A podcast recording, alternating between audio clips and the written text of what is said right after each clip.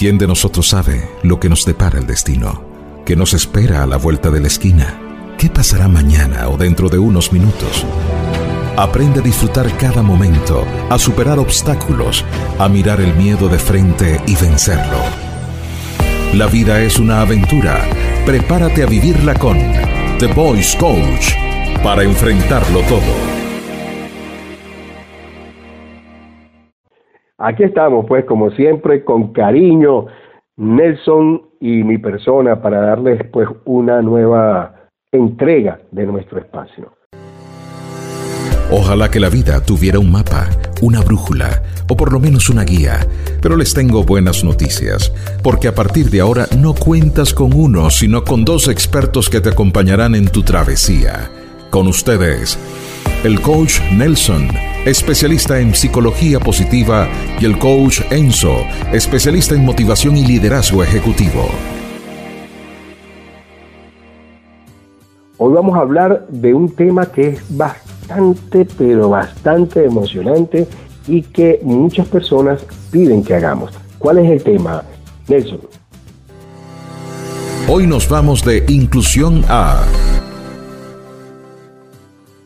Hoy vamos a hablar del amor y de la vida en pareja. Muy importante, el complemento, el equipo perfecto, la base en familia, la base de la sociedad, que es la familia. Vamos a establecer hoy, pues, una especie de índice para que usted sepa de quién vamos a hablar o de qué vamos a hablar. El primer punto sería, Nelson. Sería el amor, el amor como concepto.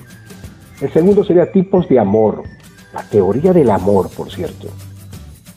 El tercero sería vida en pareja.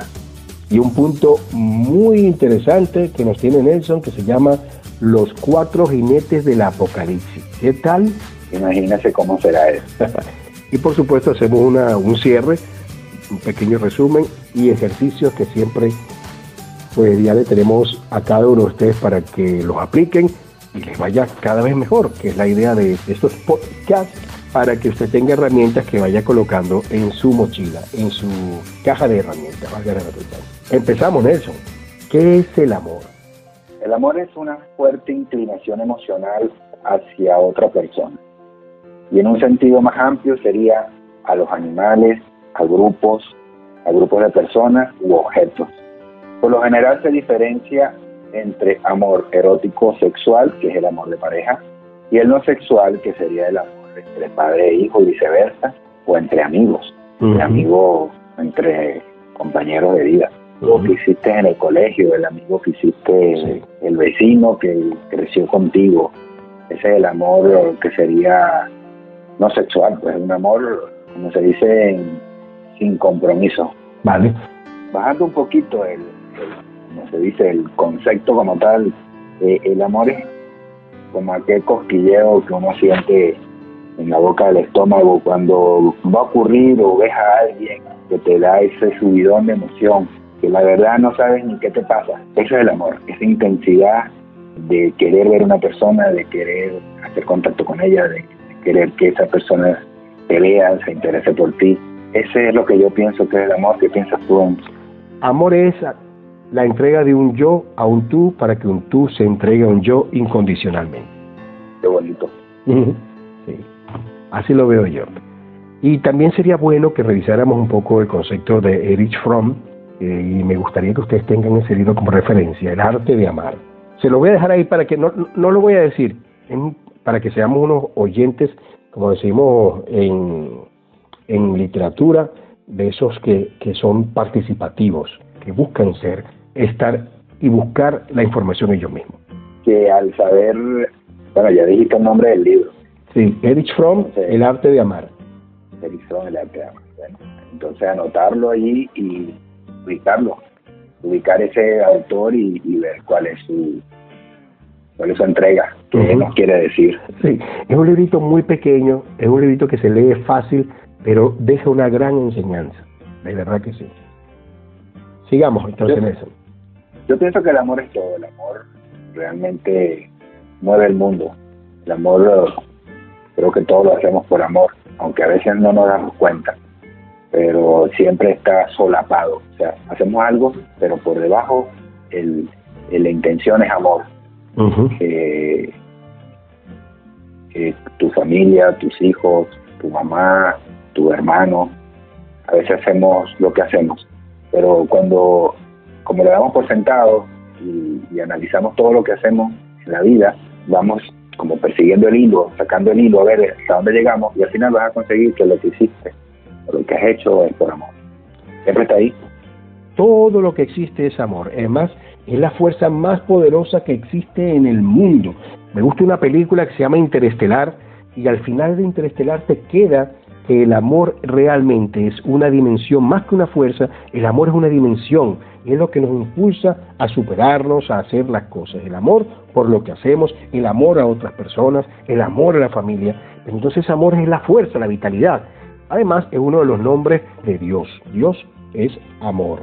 Entonces también es la fuerza. Incluso es la fuerza con la que tú puedes em, implicarte para darle a otro bienestar, sea de tu familia o no. Lo haces por amor. En este caso estoy dando el amor a la raza humana. El amor incondicional. El querer todo lo quiere. El amor todo lo da. Y quiere decir, si tú tienes amor, además eres millonario, multimillonario, eres inmensamente rico, porque mientras más das, más recibes. No, no se gasta, no se consume, siempre vas a tener para dar a manos llenas. Además, fuimos creados desde el amor. Desde que nacimos, fuimos llenados de amor por nuestros padres y por nuestra familia. Una bendición. Dios, Dios nos creó desde el amor. Existimos desde el amor porque fuimos creados por una serie de elementos que se juntaron por amor. Así es. Bien, ahora, si te parece, Nelson, podemos avanzar al siguiente punto que es la teoría del amor, ¿no? Sí, aquí ya vamos a una algo más, eh, como se llama académico, es la teoría de un psicólogo Lee, L. E, que en 1973 en un estudio que hizo, consiguió que habían tres tipos de amores primarios. El amor eros, es el amor romántico y pasional, ese que conocemos todos, el amor de una novia con su novio, su esposa.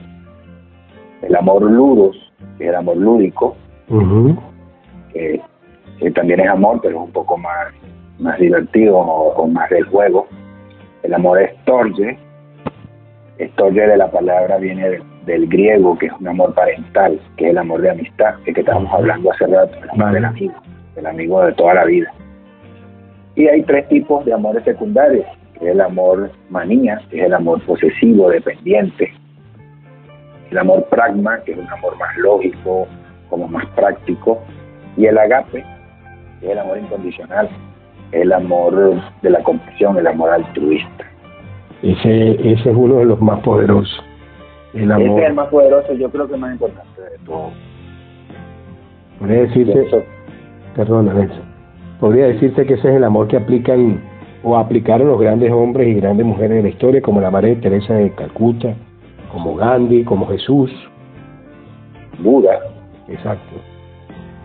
Explicando más o menos eh, un poquito cada uno, se podría decir que el amor eros, que es el amor romántico, donde hay atracción física, donde el componente sexual es muy importante, donde hay deseo de una relación intensa y el amor es mutuo y espontáneo.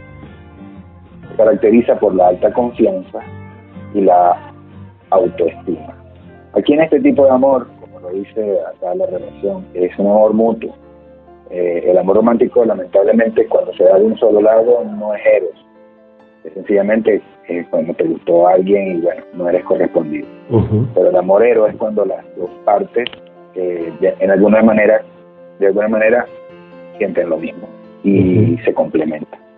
El amor ludus, el amor lúdico, este es el amor que socialmente es un poco fuera de la moral, pero sin embargo existe y, y como todo, pues en este mundo tenemos que aprender que lo que existe está allí para aceptarlo tal vez no, no, no participar, pero se acepta, es el amor y el sexo, que es como un juego, donde hay un disfrute mutuo, eh, con una intención eh, seria, particular, se puede hacer entre varias parejas a la vez. Es un amor donde el sexo mm, el sexo y el compromiso no es lo importante, sencillamente es una diversión. Pero hay algo muy importante, en este amor ludus no se intenta herir personas, normalmente las personas tienen las reglas bien claras.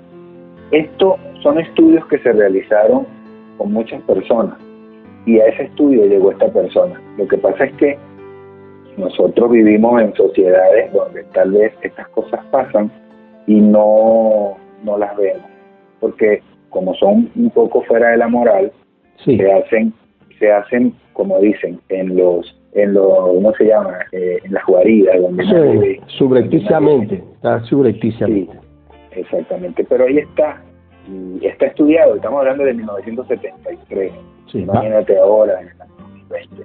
Claro, me gustaría aportar quién es el autor, el nombre completo del autor es John Allen Lee, la teoría de esto de los colores, ¿no? del amor, del, tipo de amor. Sí. Seguimos. Seguimos. El amor es torje, que es el amor de amistad, el amor que en griego es una palabra que de, origen griego que significa afecto parental. Aquí este tipo de amor, el compromiso es durable, se desarrolla lenta y prudentemente, se cuida mucho la relación, eh, el amor por evolución, esto es un amor por evolución y no por revolución, es un amor que va evolucionando con el tiempo. No sé si ustedes han vivido la amistad de un amigo conocido, por lo menos en mi caso, yo conozco mi, amigo compadre que conocí desde que tenía 10 años, agradecido, y mi compadre hasta ahora tenemos una relación igual, llevamos 40 años conociéndonos, y, y, esto que dice amor por evolución, no por revolución, tiene que ver mucho con eso, porque es algo que se ha ido construyendo en el tiempo y va evolucionando y llega un momento que el querer eh, tuyo hacia esa persona es como un hermano, o cuidado podría decir más que un hermano. Se caracteriza por el compañerismo, la relación de confianza y el compromiso a largo plazo. Estos son los tres primarios. Ahora tenemos los tres tipos secundarios, que es el pragma, que es el amor práctico, el amor del grado de instrucción, de estatus social, religión, es un, eh, es un, amor lógico, es un amor como que eh, se da por entendido. ¿okay? El, amor manía, este, se, van a, se van a identificar algunas personas, que es el amor posesivo, el amor celoso, el amor donde hay un estado emocional intenso y donde es muy necesario y constantemente tener la seguridad que el otro está ahí. Y el otro amor, agape, es el amor altruista, donde se preocupa por, la, por el bienestar del otro, no se exige nada a cambio y es un amor idealista. Estos son los tipos de amor de acuerdo a la teoría que, bueno, que investigamos y de verdad, como dice tú, Enzo, aquí básicamente creo que toma en cuenta todos los tipos de relación posibles que hay en, en, en el aspecto del amor. Así es también valdría la pena que usted saque sus propias conclusiones. En el caso mío, ni apruebo ni desapruebo, pero me quedo con una connotación en mi vida, porque esto también tiene que ver con el aspecto en qué escala de necesidades se encuentra usted, en qué escala de maduración de su vida se encuentra. Y ninguno de estos le puede servir o le sirven todos o algunos aspectos van con usted, otros no.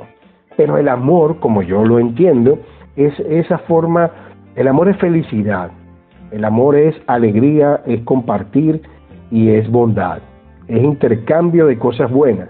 Para mí el amor es todo bueno, no puede ser de otra forma. Ese es mi concepto, pero digamos mi manera práctica de ver y de aplicar el amor, por cierto. Hago mi trabajo con, con mucho cariño, con mucho amor y por amor al otro, para mejorar la vida del otro. Entonces, bueno, esa es la, la visión con la que yo me quedo. Claro, y como dices tú, eh, tiene que ver mucho también con el, momento en la vida que estás viviendo. Claro. El amor lúdico, yo pienso, es ese amor de cuando uno es adolescente y yendo hacia adulto, que uno está en el proceso de, de, de, probar, de investigar, de conocer, está conociéndose, está conociendo a los demás, está inclusive desarrollando su inteligencia emocional.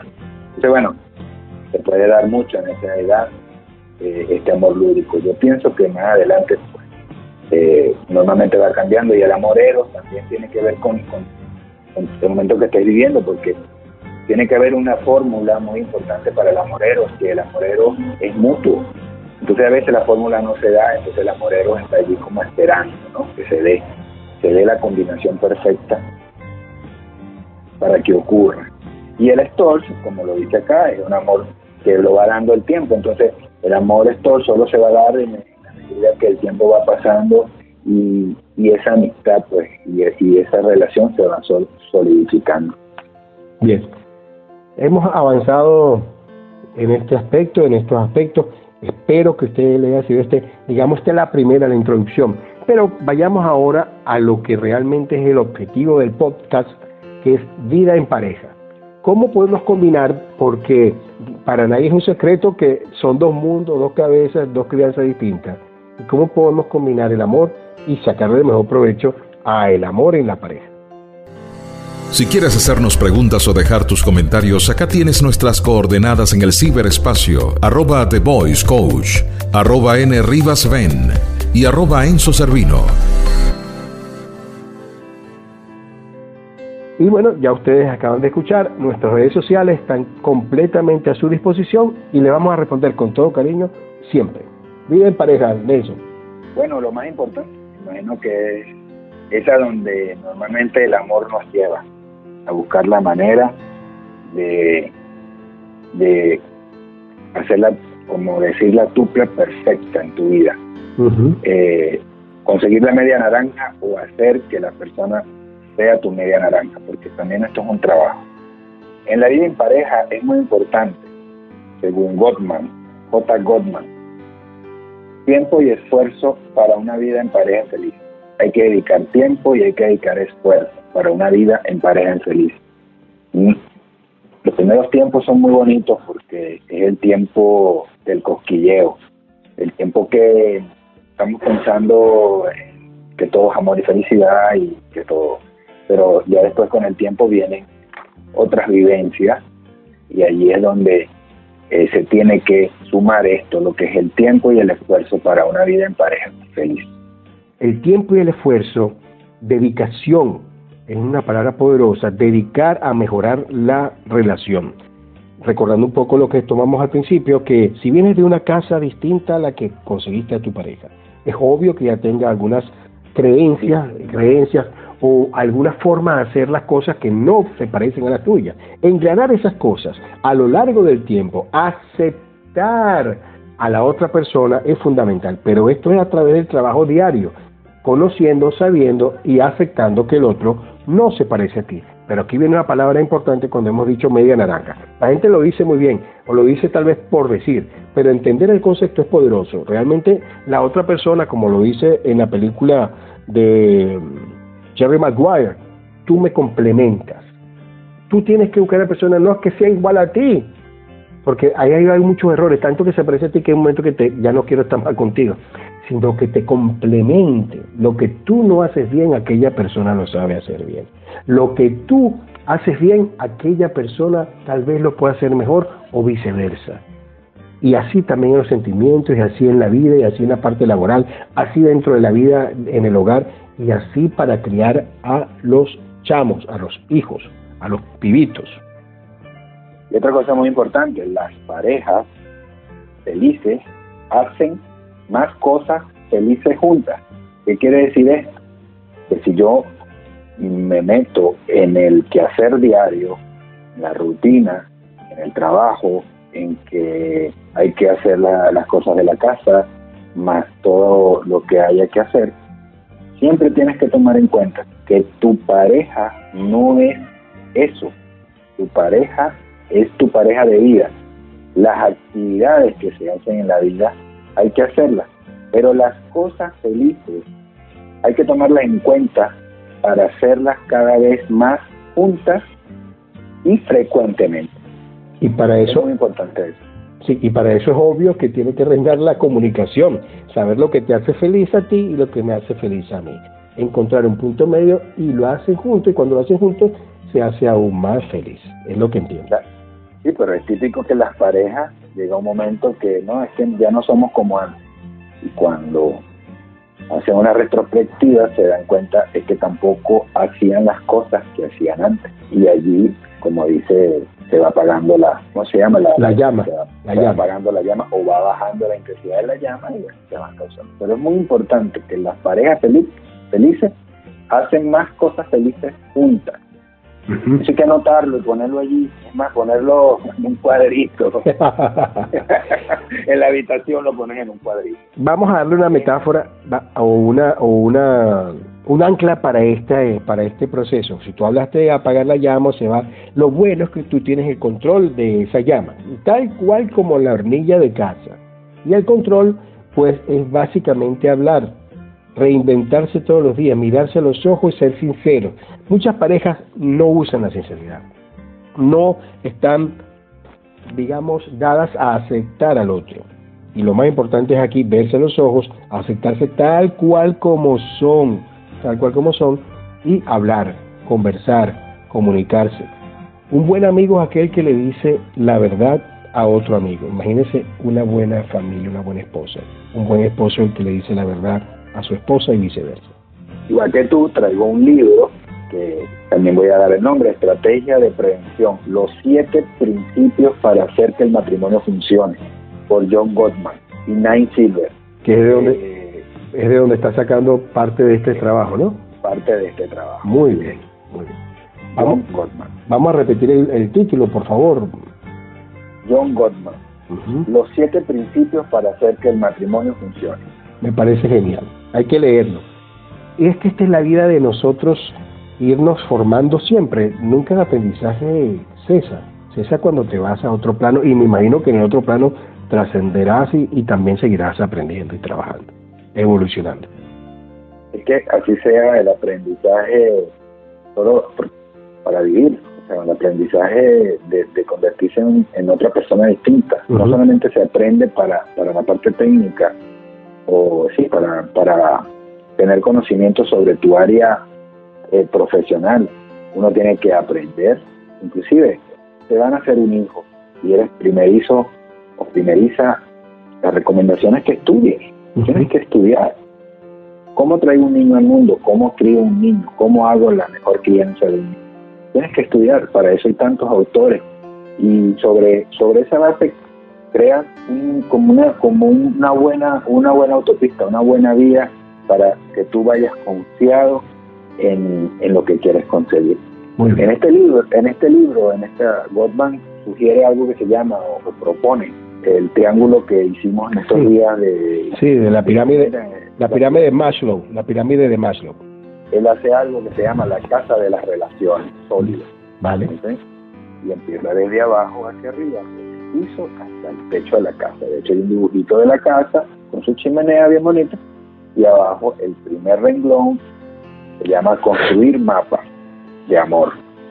En construir mapas de amor consiste en conocer el mundo del otro, aspiraciones, sueños, esperanza de vida, preocupaciones, eventos importantes. Conocer a tu pareja Totalmente, no es eh, yo lo quiero porque eres bonito o yo la quiero porque ella es bonita. Sencillamente conocer muy bien el mundo de tu pareja y qué cosas le preocupan. Es muy importante. Otra es compartir, nutrir la admiración y el aprecio. Sí.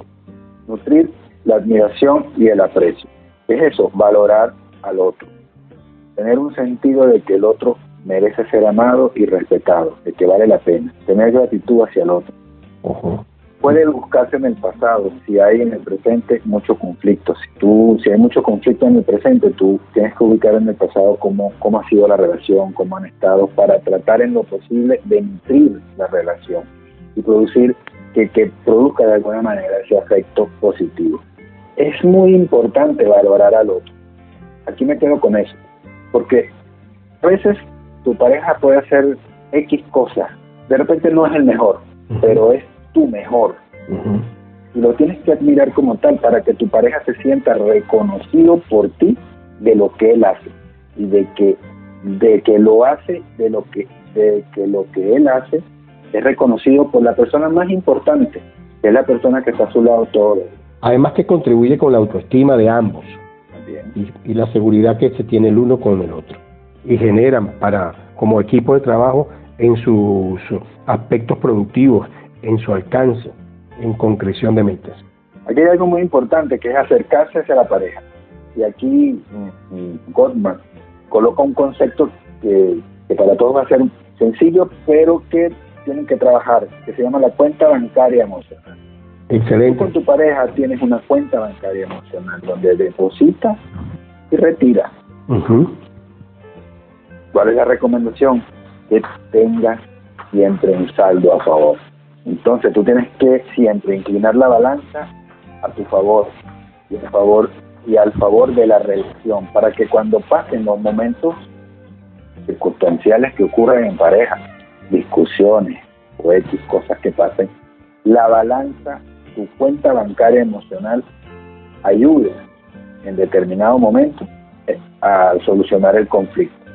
Muy bien. Como dijo anteriormente, por eso que en, el anterior, lo que dije anteriormente, si, si en una situación actual está difícil porque hay un conflicto, vamos al pasado, a ver, en el pasado te podrás dar cuenta de que pasaron momentos gratos, que en otra, en otra situación la persona actuó de otra manera, te quería más o, o hizo algo que te llenó mucho. Entonces, esa cuenta emocional ayuda mucho para que la pareja en algún momento son atenuantes para los momentos conflictivos. Muy bien. Además que ayuda cuando te dicen una cuenta mm, bancaria, una cuenta emocional, es que de esa cuenta tú debes ir llenándola, debes ir atesorando esas cosas que te nutren, que te ayudan y, ¿por qué no sacarlas en algún momento que te hagan falta? Pero recuerda volver a ahorrar. Así es, así es. Otra cosa, otro pisito que pone acá Goldman es manejar los conflictos efectivamente. ¿Qué significa esto? Que los conflictos, parece, hay que acordarse que la persona con quien estás ahí, la persona con quien tienes el conflicto, no es cualquier persona, no es una persona que está en la calle, que te atravesó en el, en el coche, en el carro, es tu pareja. Entonces, el, el conflicto tiene que empezar de una manera suave y respetuosa, aceptar porque porque porque la persona que está ahí va a seguir viviendo contigo, va a ser, tu pareja de vida. Entonces, no puedes hacer de ese conflicto algo que vaya corroyendo y maltratando cada vez la relación. Entonces, el inicio tiene que ser suave, aceptar las influencias, buscar reparar, no dejar el conflicto como en un limbo, sino reparar lo que está ocurriendo, llegar a acuerdos, llegar a acuerdo entre las, entre las partes y autocalmarse. ¿Por qué? Porque realmente de nada vale tener un conflicto con tu pareja, claro, también dependiendo de las circunstancias, pero si no son tan significativas, no tienes por qué hacer de un, de un momento algo que no vale la pena hacerlo tan intenso. Sencillamente se resuelve el conflicto y se continúa con la vida. Hay, hay, que tomar en cuenta que, que las emociones juegan un papel fundamental. ¿Y qué se recomienda cuando tú tienes un conflicto que los vas a tener a lo largo de la vida matrimonial? Porque vuelvo al mismo punto. Son personas distintas, con crianzas distintas, son dos mundos distintos, dos cabezas distintas. Entonces, aquí lo importante es, van a haber conflictos, porque uno tiene una manera de pensar, el otro otra, pero lo importante es lo que, actualizando un poco lo que dice Nelson, no dejar pasar el momento mejor dicho, en el momento, bajo la emoción, como cuando uno dice, cuando usted está disgustado no tome decisiones. También cuando está disgustado es preferible que pase el momento, baja la euforia, bajan los sentimientos, bajan las emociones y tal vez mañana podemos sentarnos a hablar mirándonos a los ojos y ver qué fue lo que sucedió, cuáles son los puntos de encuentro, cuáles son los desencuentros, cuáles podemos limar y zanjar el problema una vez, limar las perezas, llegar a puntos de encuentro y hacerlos viables recordando que siempre van a haber, pueden, van a existir momentos de desencuentro, pero también son más los de desencuentro. Entonces ahí es la, el llamado a no hacerlo emocional, visceral, sino luego con más tranquilidad, cuando baje la intensidad, y usted pueda llegar a un buen término con su pareja. Recordando que dice Nelson, es para toda la vida, esa pareja es para la larga data, duermes con ella, vives con ella. Y otra cosa importante, hacer los sueños de vida una realidad todo eso que conversaron cuando eran jóvenes, cuando se conocieron, todas esas cosas bonitas que le dieron futuro, que pensaron que podían construir, todas esas cosas no las dejen metidas en un juego. Están allí porque a veces las metemos, porque la, circunstancia de la vida, la situación te obliga a guardar eso. Pero ese baúl hay que abrirlo y sacar. ¿Te acuerdas de este sueño? Vamos a trabajar por ello. ¿Te acuerdas lo que hablamos? Vamos a hacerlo. Porque allí es donde la pareja, sí, estamos hablando, o sea, no importa si es hombre o mujer, es donde la pareja dice, bueno, este es mi sentido de vida, yo, yo hice mi vida con esta persona porque esta persona eh, me complementaba y vamos a hacer un sueño realidad. Vale. Vamos a llegar a ser real. Muy bien. ¿Cuál sería el otro punto, Nelson? El último punto, crear significados compartidos, valores, rituales de conexión, típico ritual, lo que llaman, lo vi una vez en una amiga, ella le dejaba al, marido papelitos por toda la casa. Y los papelitos eran súper, pero súper cursis. Te quiero mucho, te adoro. Después, mira, aquí está la comida, no puedo vivir sin ti. O sea, eh, ese ritual de conexión de verdad a mí me dejó, eso fue en Estados Unidos, que llegué a casa de una amiga de un amigo mío, y de repente llego a la casa y veo papelitos por todos lados y, empecé a leerlo. Y es cuando ella se va de casa y lo deja allí, como a veces no se encuentra, ella le deja todo con papeles, pero en cada papel había algo. Y eso es un ritual de conexión, es como, eh, ahí te sientes como conectado con, con, tu pareja. El significado compartido, yo pienso que el propósito de vida, pues, en un momento tienen que tener un común entre las dos personas para que de alguna manera remen igual hacia el mismo lugar. Y que estas dos cosas, ya este, este último punto y el anterior, hacer los sueños de, de vida en la realidad y crear un significado compartido, legado, valores rituales y conexión, son la gasolina que te impulsa, por eso lo hemos dado al final, que sería el techo de la casita. Es lo que tú, es lo que tú quisieras que, eh, eh, que así se perdure. Pero recuerda que puedes, tú vives en toda esa casita, vas de arriba hacia abajo, de abajo hacia arriba, y que el conjunto de todo esto es lo que forma tu hogar. Hablamos de la forma de la casita, pero lo que forma tu hogar son las relaciones poderosas que logras con tu pareja hay una fortaleza muy importante que hay que manejar. Y cuando hablamos del podcast de fortaleza, pues ya más o menos los, los radioescuchas entenderán de qué estamos hablando, eh, que son las fortalezas eh, importantes que de hecho Gottman hace, hace no, eh, las nombra importantes para la vida en pareja. Entre ellas, para ser mejores amigos. Las parejas tienen que ser mejores amigos. Debe haber humor, el podcast anterior, humor, curiosidad, gratitud, amor, ingenio. Para manejar conflictos es importante tener autocontrol, lo que dijimos hace rato, gratitud, perdón, humildad, prudencia. La prudencia es muy importante. Y la amabilidad. Hay que ser prudente con tu pareja. Muy bien. Y para tener significado en la relación es la espiritualidad, la esperanza, la trascendencia. Esas, esas tres, esas, eh, vamos a decir, virtudes importantes que debe tener una pareja están llevadas o están muy bien llevadas con estas fortalezas que de alguna manera la pareja debe trabajar para que se lleven de una manera eh, buena. Muy bien. Muy bien, mejores amigos, manejo de conflictos, significado en la relación. Exacto. Y la gente está esperando, Nelson. ¿Qué serán esos? Oye, vale, ¿qué son esos cuatro jinetes del apocalipsis en la pareja, ¿vale? ¿Por qué ese nombre? es, que, si te puedes dar cuenta, puse primero la vida en pareja como para decir la parte bonita y la parte adornada de todo este proceso. Pero como, como un blanco hay un oscuro, como hay sol hay niebla. Y aquí es donde vienen estos cuatro jinetes del apocalipsis, que es la niebla, que en algunas eh, en algunas parejas se, eh, las invade y bueno eh, llega el caos decirlo así precisamente porque hay cuatro jinetes del apocalipsis. Cuando esos señores llegan de verdad es cuando esas relaciones se, se hacen se rompen básicamente cuando cuando ya realmente desgastas una relación y, el, y el uso de estos cuatro jinetes hace que, realmente se haga, que no se haga nada llevar ¿Cuáles son estos cuatro jinetes? Estos cuatro jinetes son la crítica, el desprecio, la actitud defensiva y el amurallamiento. Lo importante de estos cuatro jinetes, porque yo sé que los radioescuchas van a, van a estar ligando, no, esto es con el hombre, esto es con la mujer. Lo cierto es que en estos cuatro jinetes están los dos aquí en estos cuatro jinetes, en algún momento se identifican los dos géneros, el hombre y la mujer. Entonces tenemos el primer, el primer, la crítica, cosa que es muy importante. A veces nosotros siempre nos quejamos, ¿verdad?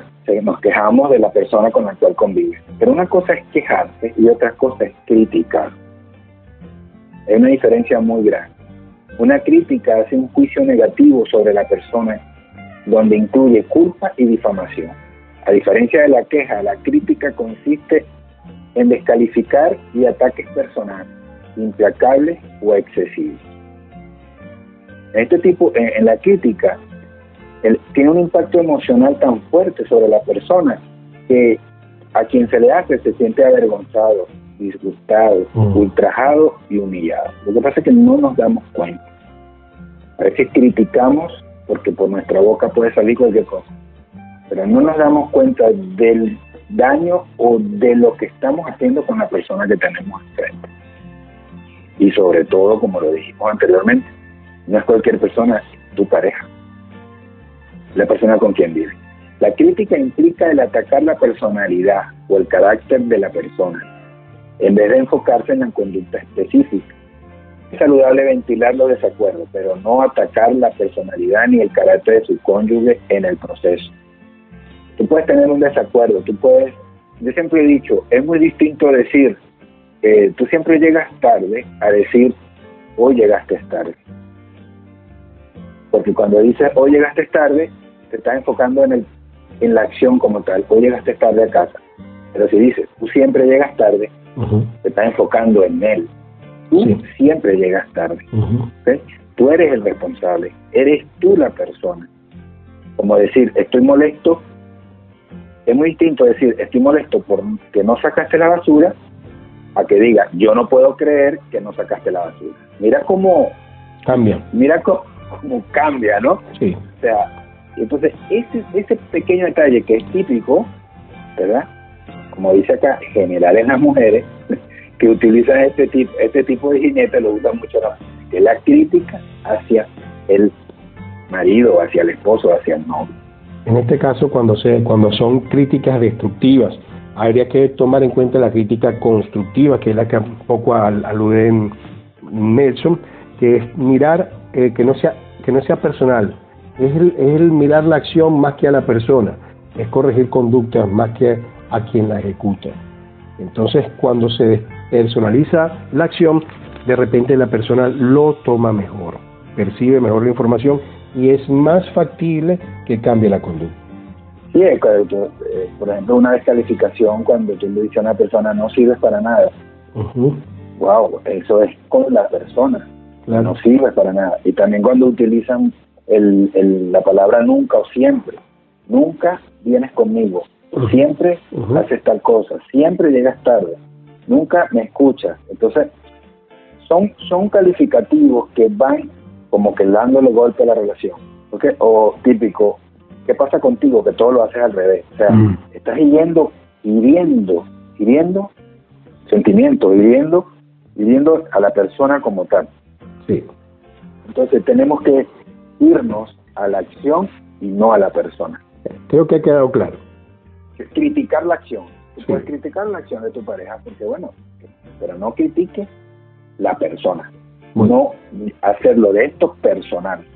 Aunque lo sea, pero es que es como tú le, de alguna manera interfieres en la emocionalidad de tu pareja, porque lo estás hiriendo. No trabajar desde el herir la persona. Y una vez que criticas a la persona, ya vendría con el tiempo lo que se llama el desprecio. A lo que lo criticas, viene de alguna manera empieza la burla, el sarcasmo, los insultos, ¿okay? y esta persona en determinado momento cada vez se va a sentir un poco más como apagado, va a estar reservando resentimiento y, también eso trae mucho daño, mucho daño a la pareja. Este sería el segundo jinete, el desprecio. El desprecio, decirle palabras obscenas y. Igual como el humor, tú sabes que el humor, hay un humor bonito, pero hay un humor, un humor que es de burla, que también. Sarcástico. Aunque, sí, aunque no te das cuenta, te estás burlando de tu pareja, pero tú crees que de repente están pasando un rato a menos, pero resulta que tu pareja en este momento se está sintiendo despreciado, porque te estás burlando de él. Entonces hay que saber también qué humor, humor utilizar.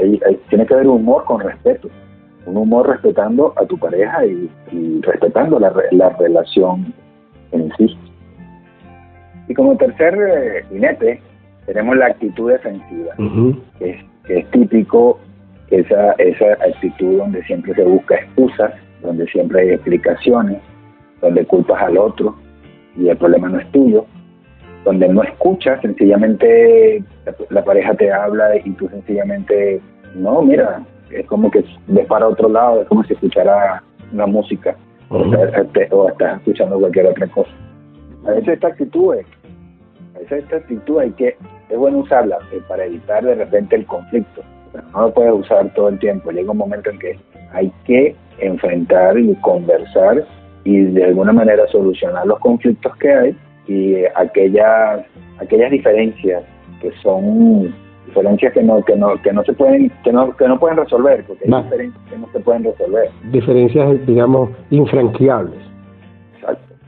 Sencillamente tú puedes si puedes vivir con ella y si no pues no puedes vivir con ella porque vas en contra de tus valores pues lamentablemente no puedes seguir con esa pareja obviamente.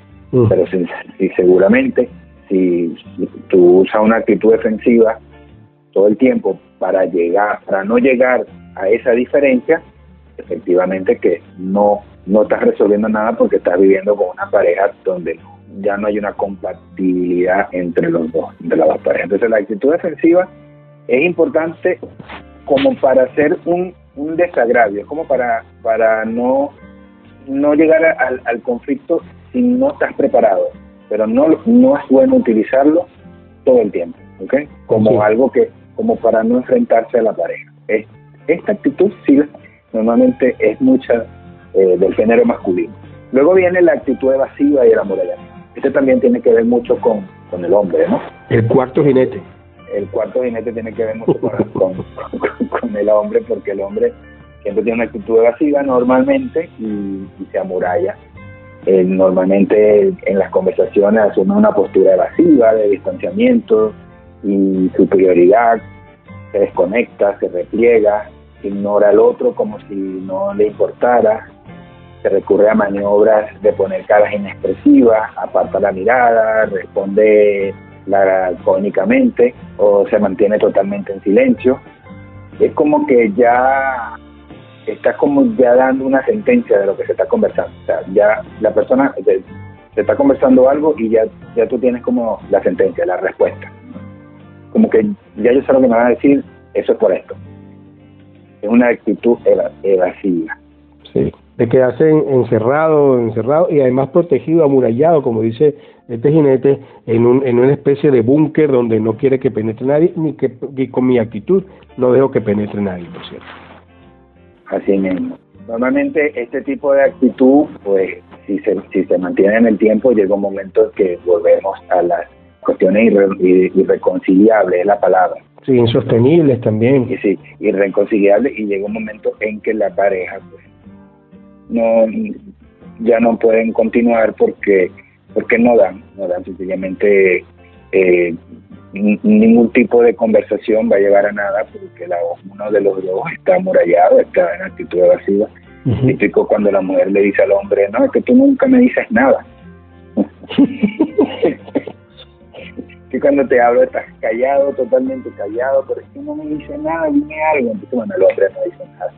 Pero bueno, también eh, nosotros los hombres hablamos poco, pero a veces tal vez no queremos como herirnos, no queremos como hablar para que no, no nos siga, pues, no nos siga, no nos siga cayendo mal o eh, como lo dices tú que, eso no nos duela más.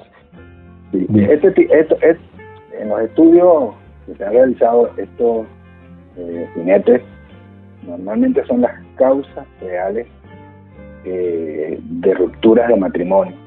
Normalmente en los estudios que se han hecho a, a los matrimonios, a los divorcios, Normalmente esta, la crítica, el desprecio, la actitud defensiva y la actitud evasiva de embrillamiento han sido como los, pilares que han hecho que esto ocurra. Pero se pueden se pueden superar Nelson hay una hay, una, hay alguna manera ya si tú ves algún atisbo de estos cuatro jinetes venir hay manera de sobrepasar.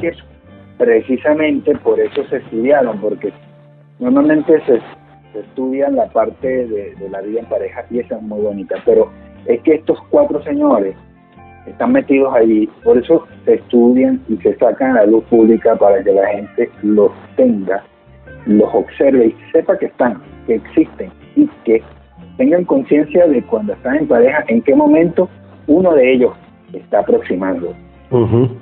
Y eh, no dejar que llegue. Y si llega, buscar la manera de que se vaya rápido. Son, son una especie de amenaza latente. Es una amenaza latente y la tenemos todas las parejas. Y como conclusión, de verdad les dejo, las dos cosas son importantes. Tomar en cuenta la vida en pareja con la casita de Goldman y muy en cuenta, muy en cuenta estos cuatro señores. Tenerlos allí porque están y son los causantes de alguna ruptura en algún momento. Y si no la quieres, adoras tu pareja, pues sencillamente mantener a estos señores alejados en todo momento. Y como dice uno de los primeros, las primeras notas que les dije, las parejas felices hacen más cosas felices juntas.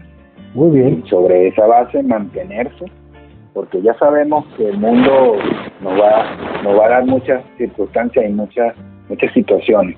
Pero si estás, estás claro que tu vida en pareja es para ser feliz, que tu vida en pareja es para que hagan cosas felices, entonces cuando tienen el momento de hacer las cosas felices, háganlas. Y cuando puedan, háganla. No lo dejen para después. Atesorar los momentos felices, celebrar los momentos felices, construir juntos los momentos felices y disfrutarlos. Eso es. Señoras y señores, muchísimas gracias por habernos escuchado en este podcast. Gracias Nelson por acompañarnos, por acompañarme y por acompañar a la audiencia en este podcast. A ti muchas gracias y muy feliz de hacer un nuevo podcast y compartir con, contigo y con todos los que nos escuchan estas herramientas útiles para la vida. Así es. Nos encontramos entonces en el próximo podcast. Espero que lo hayan disfrutado tanto como nosotros y que estas herramientas eh, vayan a hacer, bueno, ya una, no, una cajita, y estén haciendo ahí su estudio o su taller para poderlo aplicar donde quiera que le haga falta. Esto fue The Voice Coach para enfrentarlo todo. Gracias, Nelson. A ti, Enzo. Un abrazo. Recuerda la frase de Baden Powell.